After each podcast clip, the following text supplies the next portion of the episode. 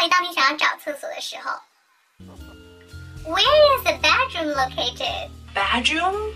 I'm sorry, honey. We don't have a bedroom at school. 亲爱的，我们学校里面是没有 bedroom 卧室的。 I need to pee.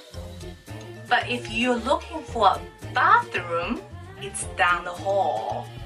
如果你想找厕所的话呢，沿这个大厅直走就可以了。 厕所的各种表达方式，我们再来回顾一下。比如说有 washroom，有 toilet，不要说 wc，OK、啊，或者你可以说 restroom 也是 OK 的，但是千万不要说 bedroom，这个说明就是平时练习的太少，然后情急之下说错了，对不对？All right。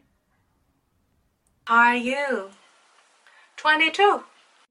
How are you 的回答，我们其实已经强调过挺多次的。以前我们说要讲 pretty good、not bad 这些表达。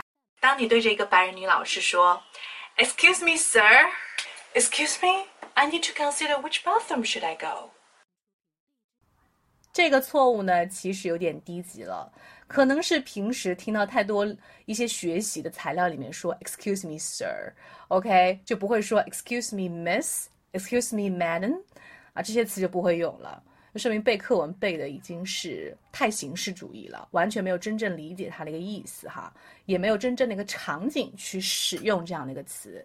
I hope you enjoy today's video. 然后呢，大家如果想要加入我们的口语学习群，来索取我们更多的口语资料的话呢，也可以联系我的微信是三三幺五幺五八零。